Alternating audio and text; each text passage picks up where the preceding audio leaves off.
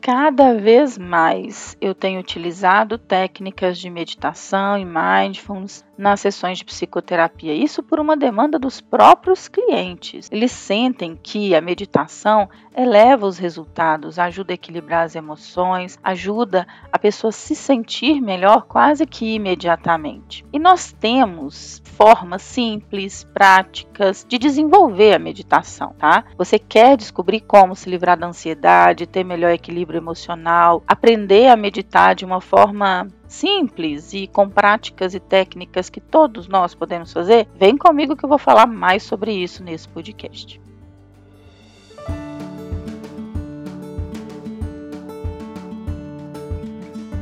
Olá, eu sou a Sheila, sou psicóloga e coach. Estou aqui para te ajudar a transformar sua vida, sua carreira, sua saúde, ter uma vida muito melhor. E hoje falando de um tema que eu particularmente adoro, como praticante, como estu estudante, como aprendiz, como profissional, como psicóloga, meditação. É um tema que eu aprecio muito. Mas o primeiro passo para lidar com esse tema é desmistificar alguns preconceitos ou alguns pontos de vista que costumam aparecer como limitadores da prática. Então, assim, muitas pessoas, inclusive eu lá atrás, falava assim: ah, não, não consigo meditar. Aí eu começo a meditar, lembro de uma coisa que tem para fazer, lembro de outra coisa que tem para fazer, e eu perco a paciência, aí a minha respiração fica ofegante. Meus pens... aí eu, a mais clássica, meus pensamentos não param.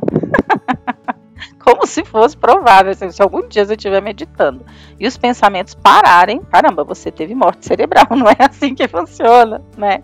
A meditação é um exercício e, e eu me considero sei lá, intermediário, não, não me considero uma pessoa avançada, né?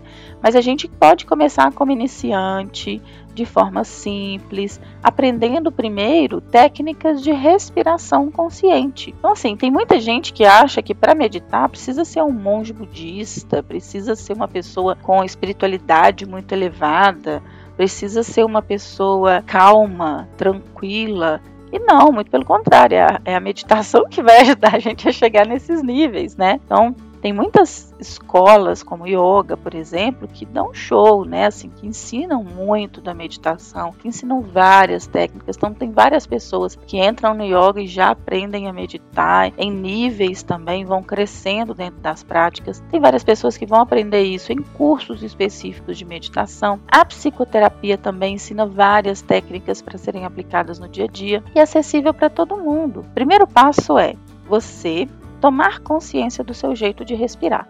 Porque muitas vezes, né, quase 100% do tempo, a gente está respirando de forma automática. Eu estou aqui conversando com você, falando, e a respiração está acontecendo. Mas a respiração da meditação é uma respiração que acontece de forma consciente. Num primeiro momento, é só observar a sua respiração. Literalmente parar em um lugar reservado, em que você vai ter aí uns 5 minutinhos só para respirar e observar a respiração. Num primeiro momento, inclusive, sem tentar controlar, sem tentar dar ritmo nem nada, apenas entender como eu respiro. Minha respiração é curta, minha respiração é superficial, minha respiração é, é, mexe o abdômen ou mexe mais o peito.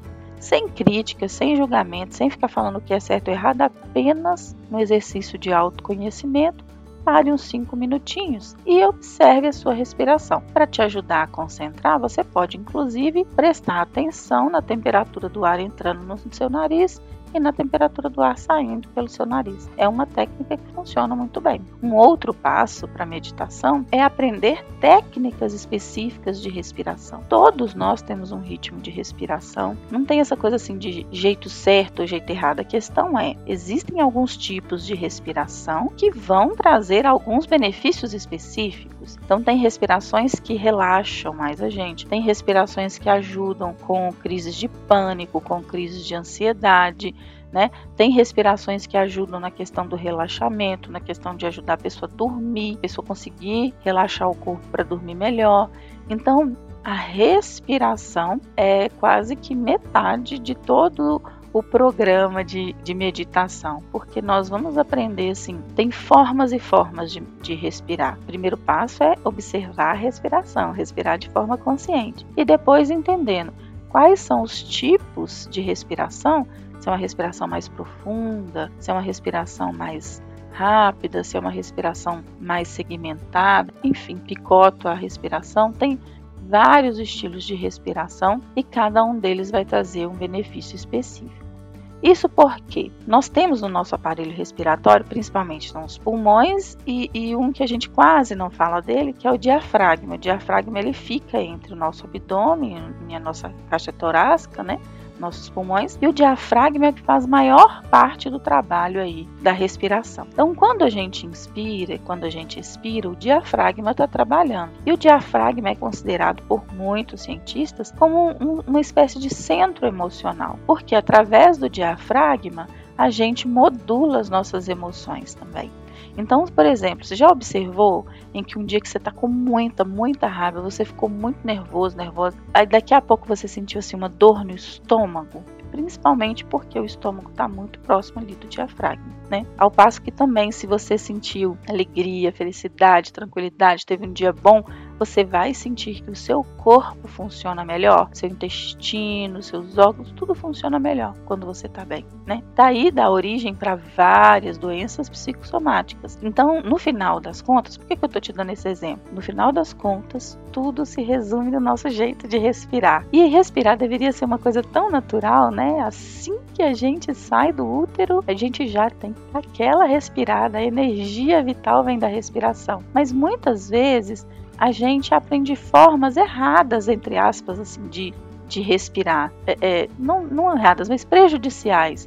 Então, se você tem uma respiração muito ofegante, você vai ficar mais ansioso. Tem uma respiração muito curta, muito rápida, você vai sentir mais estresse. As pesquisas sinalizam que a gente tem oito ciclos de respiração é, a cada minuto. Tá? E aí, se você, por exemplo, faz um exercício de respiração consciente e profunda, que reduz isso para quatro por minuto, por exemplo, você vai colocar muito mais oxigênio no seu sangue e vai se sentir muito mais relaxado. Então, tem muita gente que associa a meditação com religião, com é, é, e tem muitas religiões que são fortes na meditação mesmo, mas independente da sua crença, independente da sua religião, você pode, através do mindfulness, que é um estilo de meditação é, da psicologia, né, assim, é, que não tem intervenções religiosas, você pode, através das técnicas de respiração, técnicas de consciência corporal, desenvolver, né, a, as suas habilidades para meditar. Então, respiração